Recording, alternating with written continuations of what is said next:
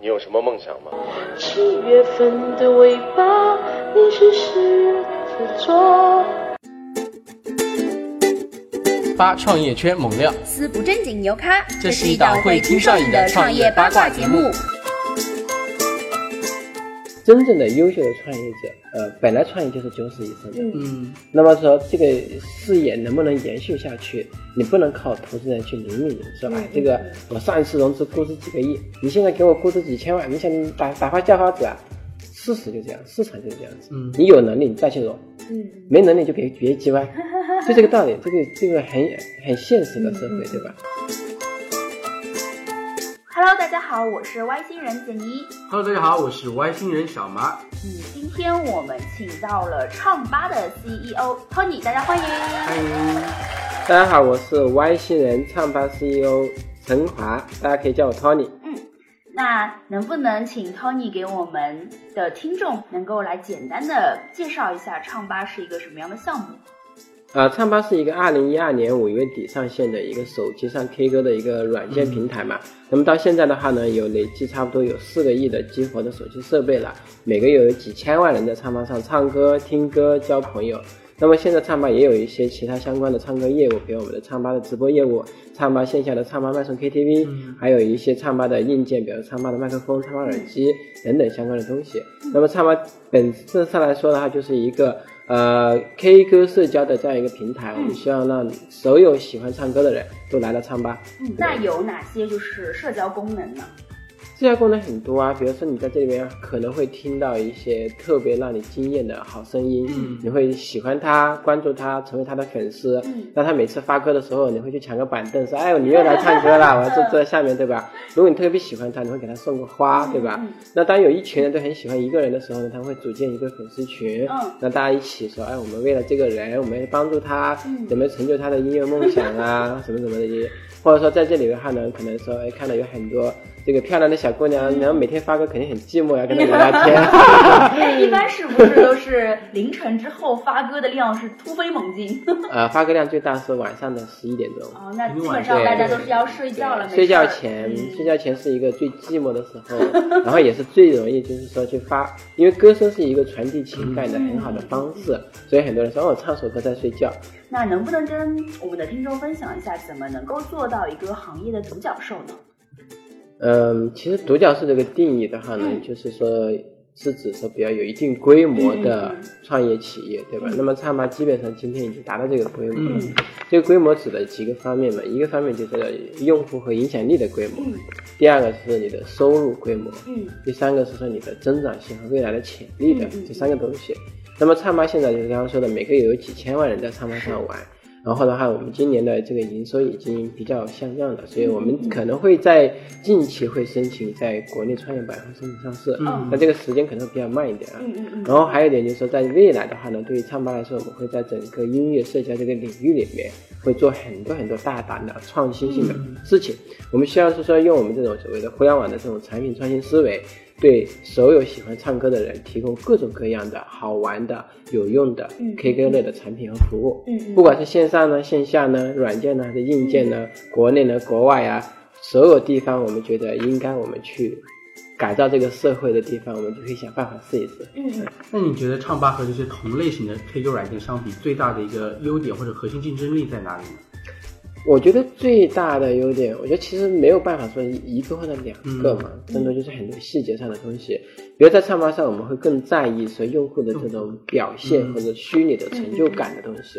这个是我们一直很强调的，是说唱吧是一个 K 歌社交产品，它不是个 K 歌工具。嗯所以我们会在社交这个领域上花很多心思，比如说怎么让人和人互动起来，怎么让人在这这个社区里面有他的地位，有他的成长的空间。然后的话呢，能够在实实在在，比如像我们今年我们成立了唱吧的音乐内容中心，嗯。我们希望说唱吧里的红人能够像真正的音乐巨星一样，能够成为一个一代明星，有自己的歌曲，能够成为一个呃，像我们今年做了大量的这种呃叫做歌吧，就是说呃，希望唱吧的那些最顶级的红人，每一个人拥有一首成名曲，嗯以后能开演唱会。嗯，那听说何炅和谢娜都是唱吧的明星投资人是吗？对，嗯还有汪涵，那好像都是芒果系的这一些明星投资人。对对对对对对，嗯。那怎么会和就是芒果台的这些主持人有这样深刻的关系呢？呃，其实这个渊源要回到二零一三年。嗯。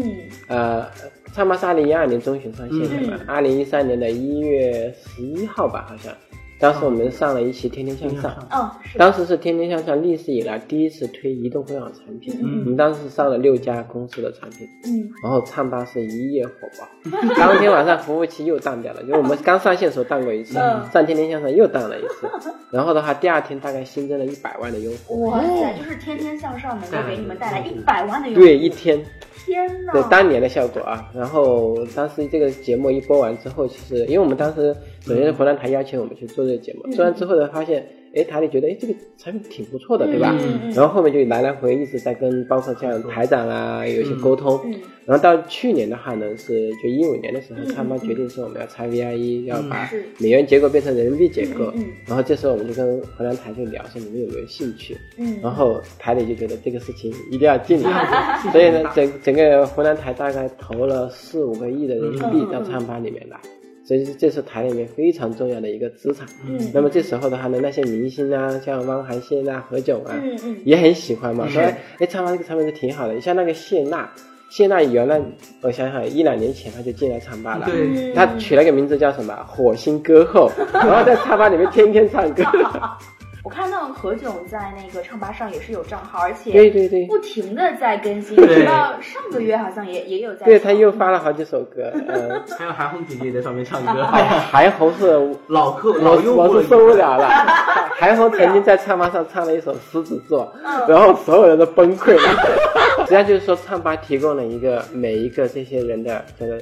跟现实生活另外一面的一个感觉，就包括说我们看到很多很多的，像我们公司里面很多小女孩同事，对吧？平常呢这个样子，然后呢偶尔偷听一下她唱吧里的歌，完全是另外一个样子。连声音都不像，然后你觉得哎，这就是不是他？然后真的让他唱唱歌，这就是那个声音。真的？对。嗯，那听说啊，今年的一月份也是和最新一届的二零一六年的超级女声有一些合作，是吗？是。湖南这边的话，比如像呃，我是歌手，嗯，我想和你唱，超级女声，未来还有各种各样的这种音乐节目，我们都会合作。那超女也是一样的，超女的话呢，其实呃，当年呃，湖南台跟我们谈说这个呃投资的问题的时候，我当时说。唱吧其实就是一个线上的超级女声，嗯，永不闭幕的超级女声，嗯，对吧？它是一个自动的、一直存在的海选机制，嗯，那么唱吧跟超级女声就是一个最好的结合点，嗯嗯嗯，所以我们跟超女的结合就做得很紧密。比方说，包括说有一个大的环节是在唱吧里面去做的，嗯，然后呢，超女的最后前二十强有一堆的是唱吧里的红人，对，然后我们我们最后刚刚也说，我们音乐中心也给。超女做了一个叫做超级唱片，嗯，我们跟芒果 TV 合作做的这个这个唱片，最后通过阿里星球、新外星一起发布出来，嗯嗯，这个也是一个很有意思的事情，就是说，呃，通过唱吧是能够让普通人站在一个大的舞台上，最后成为明星。唱吧上面很多的那些用户都是素人，然后再发自己的歌曲，那是不是唱吧都是以？UGC 为主导的一些平台，你可以去认为它就是一个 UGC 平台。我们实际上自己是不生产内容的，嗯，我们是一个舞台的搭建者，我们不是一个表演者。所以对唱吧来说，我们最重要就是把舞台搭好，嗯，让每一个有能力的人都能够把自己的粉丝吸引到。嗯嗯嗯。那现在唱吧上的活跃用户有多少？就刚刚说一个月大概三千万左右吧。唱吧如何去孵化这些优质的网红呢？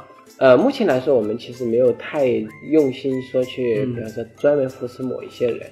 但是呢，这些比较唱吧里的红人的话，也可以通过唱吧的直播平台，像叉妈直播间啊，还有我们火星直播的话，能够获得一些这种直播收益。然后的话呢，我们刚刚刚刚说我们有音乐内容中心，我们开始给他们去制作歌曲，让他们拥有自己的歌。未来我们还有我们自己的演唱会、自己的音乐节，我们用各种方式让这些网络红人能够在各个地方能够有露出，然后同时也帮助他们获得他们的收益。这样子的。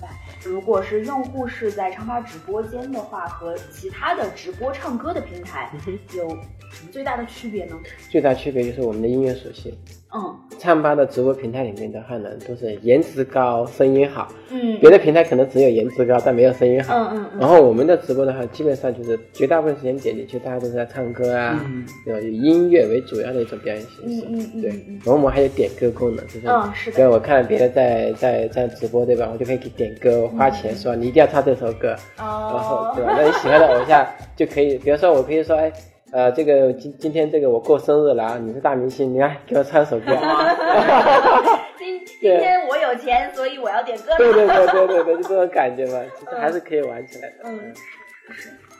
那呃，就是唱吧的话，我看到 A P P 里还有一个商城的功能，是吗？是，那唱吧的商城里面是卖什么东西呢？就刚刚说我们有个唱吧的硬件的业务线，嗯嗯嗯呃，因为我们发现是说，呃，拿手机唱歌的话呢，呃，话筒的录音效果嗯。还是有一些欠缺，因为这个硬件的天生的缺陷在里面，对吧？嗯是。而且它的便利性也不好，就你拿这样唱歌很怪，是。所以我们会我们后面发现说，用户其实有很强烈的需求，嗯。在手机上插一个麦克风成嗯本，嗯所以我们就会做了一个唱吧的硬件业务线，嗯。现在就是有大概两三款麦克风，嗯。还有耳机，嗯。这些麦克风的主要角色就是说，通过硬件的方式去美化用户的声音，嗯嗯，因为硬件能做的比软件美化更好一些。对。第二的话能，让用户的体验更好。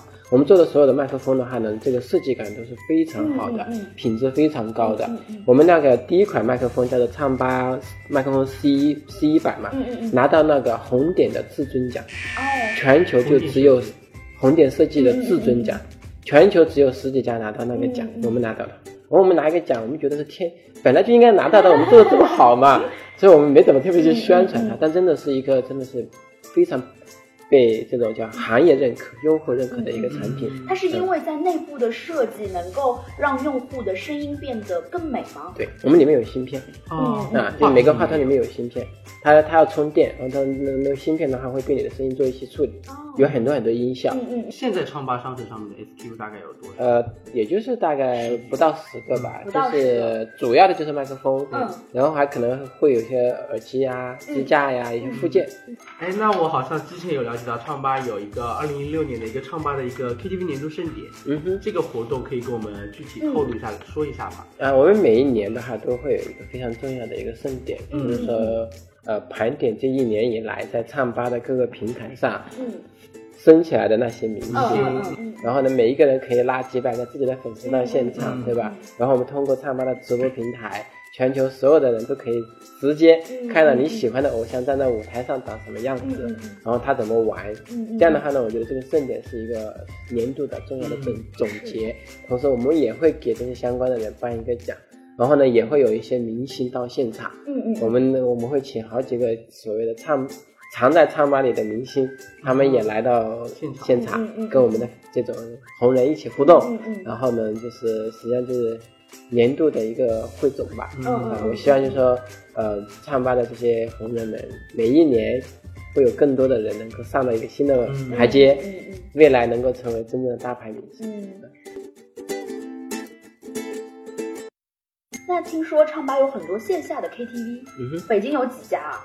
呃，唱吧卖送 KTV 就是我们那个线下 KTV 的品牌，嗯嗯嗯是由我们投资的一家公司来去运营的。嗯嗯那么现在的话呢，全国差不多有一百家 KTV，哇北京有差不多三十多家，嗯嗯所以你在北京会到处都能看到。对是的，对是的。但是它全国各地的人都能看到。呃，未来的话，我们希望说我们的线下的业务能做到几百家，甚至上千家。哇，嗯也就是说，你全国各地，现在我们最难在三亚有唱吧卖送嗯嗯 KTV，、年轻人最适合去的地方。嗯，现在新的这些麦风 KTV，呃，也有用户众筹的模式是吗？是的，能跟我们介绍一下？这是一个创新的金融模式吧，就是我们呃，我们希望说我们的这个线下业务的话，它不是一个重资产业务，嗯嗯它会成为一个轻资产的高利润的业务。所以呢，我们在一一次一再想办法去调整它的整个经营结构。众筹就是一个很好的金融创新方法，使得它的资产这个比重一下降下来了。嗯嗯它变成一个强大的管理公司，嗯收管理费的公司是。这样的话，它整个利润率啊，它的毛利率啊就上来很多。等于用户自己去呃推广自己的产品。对对对对对对，每个人会有成就，有有个主人翁的感觉。嗯比如说，哎，这家店是我的店啊，我是老板。就好像说，哎，你来这家店，我给你终身 VIP，对种感觉。对对对对对对。那现在这些线下的业务有盈利吗？都还不错。嗯嗯线下的绝大部分店面呢是盈利都非常好。啊，也不会开到一百多家。哦是哦，哎，那既然唱吧是一个做音乐的一个平台，嗯那其实现在还音乐版权这个问题很严重嘛？那唱吧是是如何去解决这个音乐版权这个问题？其实版权问题没什么好说的，就嗯是老老实实买就行了。对，但是没办法，因为你说首先一点，我觉得我们要做一件长远的生意，嗯不是一个短暂的生意，那你就必须要解决所有的法律风险。嗯所以我们在唱吧上线以前，我们就采购了大量的版权。嗯今天我们可可以说是跟中国绝大部分的，可以说你数得出名字的，嗯，全部合作了。哇对，这个就是一个很高的成本嗯，但是确实也是应该去做的事情，对吧？同时的话呢，我们也在想方设法，是说我们能不能为音乐产业做一些贡献。嗯所以我们也在刚刚说的，比如跟爱丽星球一起联合发行唱片，或者说为我们跟腾讯也会做一些这种音乐人的合作等等等等这些东西都在尝试。那就是 Tony 当初做唱吧的这个初衷是为了什么呢？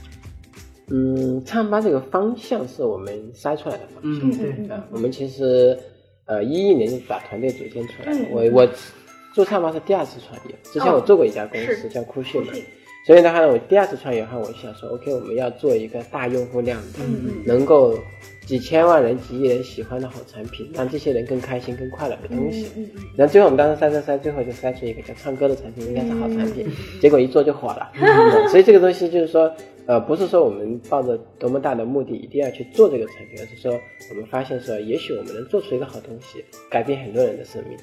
那我们想聊一聊，就是 Tony 之前的创业项目，叫酷讯。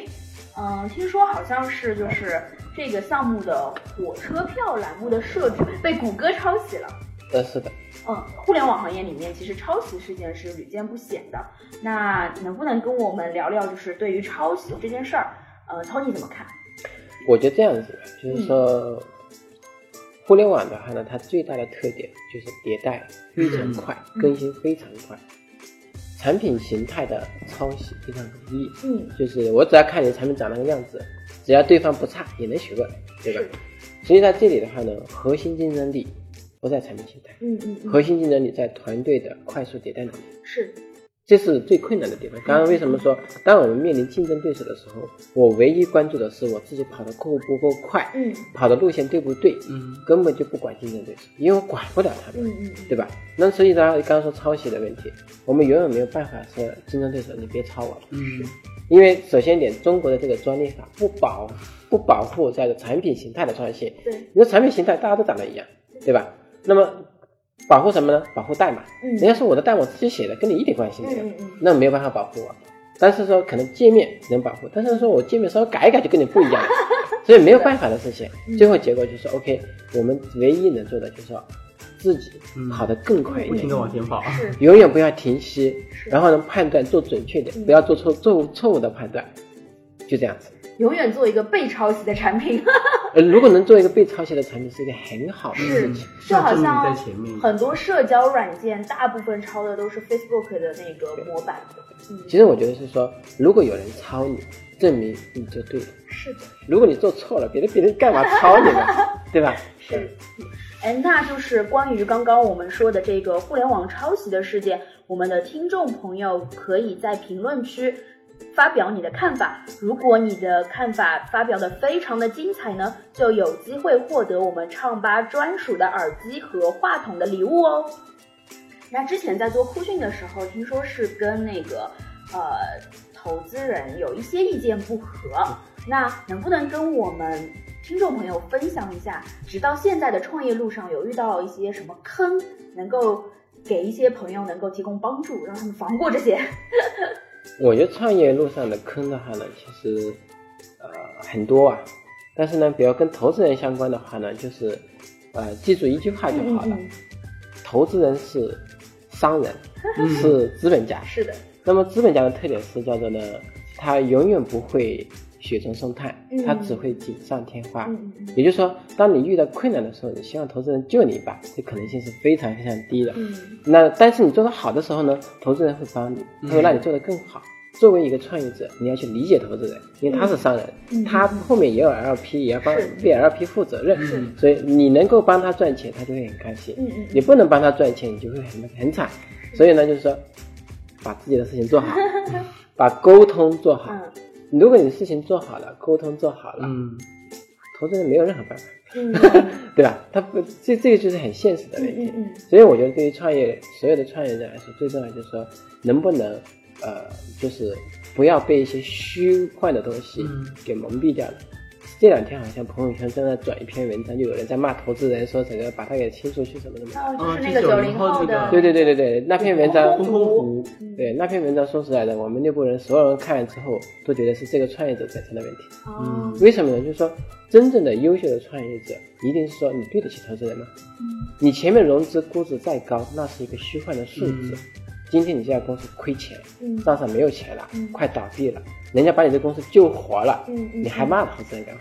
嗯。这是有问题的，对吧？所以就是说，有些时候很多很多创业是，呃，本来创业就是九死一生的，嗯。嗯那么说这个事业能不能延续下去，你不能靠投资人去领领说，嗯哎，这个我上一次融资估值几个亿，你现在给我估值几千万，你想你打打发叫花子啊？事实就这样，市场就是这样子。嗯你有能力你再去融，嗯没能力就别别叽歪，就这个道理。这个这个很很现实的社会，嗯对吧？就是没有办法的事情。当然，这个事情我不知道具体的背景，没法做具体的评判。但我的感觉就是说，创业者最重要是说，你做出一件事情对得起投资人，嗯，让所有人都很开心的事情，你一定会活得更开心。嗯，我这也是一个比较商业的一个评论，对是的，是的，好像之前我们的创业就是因为出国的时候错过了红杉资本的投资，然后最后拿了另外一个投资，是吗？对对对对对对。可以给我们透露一下这个嗯这个事情小故吗？事，呃，这个我觉得红杉红杉投资我是错过两次了，然后搞的那个周周奎就红杉那个周合伙人周奎嘛，对我很生气，说我第一次创业没拿他的钱，第二次创业第一笔钱也没拿他的钱，但是第二笔拿到他的钱，然后他他嗯，这个我觉得还是各种因素吧。嗯我觉得一方面是说红杉他作为一个比较有品牌的对投资人，他的决策周期稍微慢一点没有别人快。第二个呢，就是说我们当时也是各种机缘巧合，别人确实给的快一点点，然后条款也不错。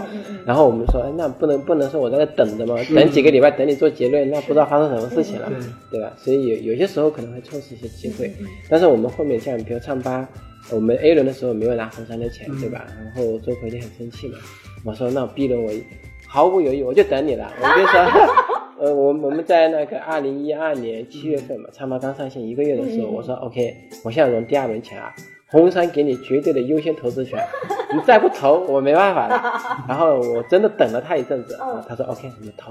所以第二轮就是红杉领的。嗯。啊那说明红杉一直很看好 Tony 这个人，他第一次创业也想 Tony，第二次创业也想 Tony，说明是对 Tony 这个判断的能力是非常相信的。是。是音乐行业这个发展确实在中国来说不是特别理想。那是。托尼你怎么看待就是现在中国整个音乐产业呢？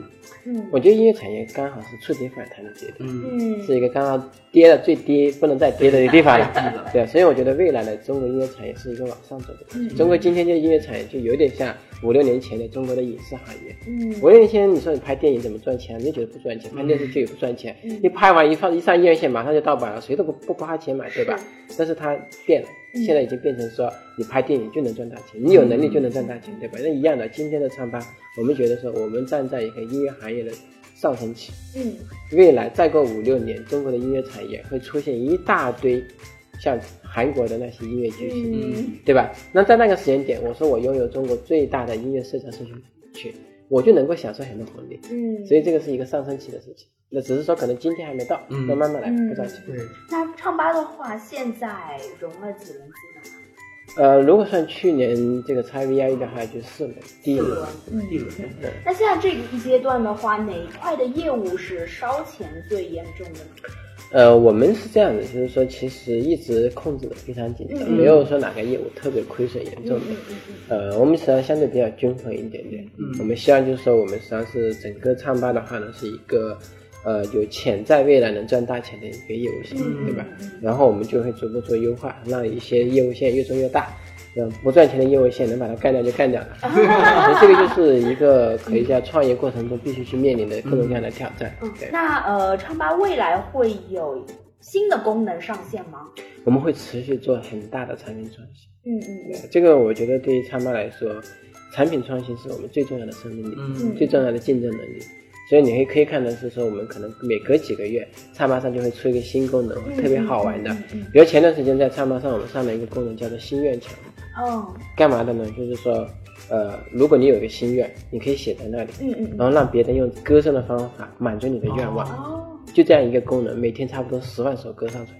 真的，我是我自己可以提一个心愿，然对后，比如举个例子说嗯啊、今天我妈妈过生日，我希望广大网友一起来祝贺我妈妈过生日。然后就几百个网友给她唱歌，说哦啊，今天某某人的妈妈过生日啦，我唱一首歌，啊，祝愿他妈妈怎么怎么的，然后这这首歌一唱，哇，收到歌的人非常感动，你知道吗？他觉得哇，原来我这么多人能够关注到我，对吧？那一样的，那其他事情也可以啊，比如说有些人说啊，这个求婚，这个为了表达我对某某美女的爱好，但我唱歌唱的不好，广大网友能不能帮我唱首歌？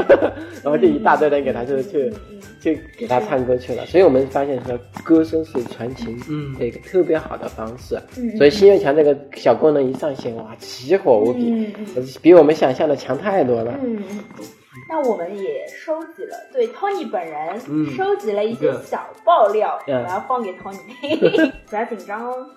啊，我们老板就是呃五音不全，然后夏天呢他不爱穿皮鞋的，爱穿洞洞鞋，然后着装那个非常的随意。是吗？他说的就是是事实啊，吗？是是是，嗯。就是夏天爱穿洞洞鞋，然后唱歌是五音不全。呃，其实我我是很随便的，嗯嗯就是我们公司整个氛围也是相对随便的。嗯嗯嗯嗯就我觉得是什么，就是说，呃，刚刚说的，我觉得不应该给自己很多约束性的东西，嗯包括说公司里面叫我都叫 Tony，嗯。然后我也希望所有人都可以随时冲到我的办公室里跟我聊天，面对面聊，能够让这个公司简单、透明、嗯开放、平等这样是很舒服的，嗯。这样能达达到什么？效率提高，嗯。每个人呢做的自己都比较开心，没有那么多心理负担，没有那么多人情世故的事情在里面，这样是最好的。如果你去问我们的同事知道了，上班是一个很注重分享的公司。当公司有进展、有业绩的时候，我们希望所有人分享我们的快乐。嗯员工是有我们最重要的财富。嗯我们也希望说所有人一起能够简单的做事情，嗯对吧？那么在这个公司里面的话，你说你如果要求所有人都穿的那么严肃、认真的话呢，其实也挺难受的，对吧？OK，那今天我是外星人的节目差不多就到这里结束啦。八创业圈猛料，思不正经牛咖，这是一档会会听上瘾的创业八卦节目，拜。拜拜。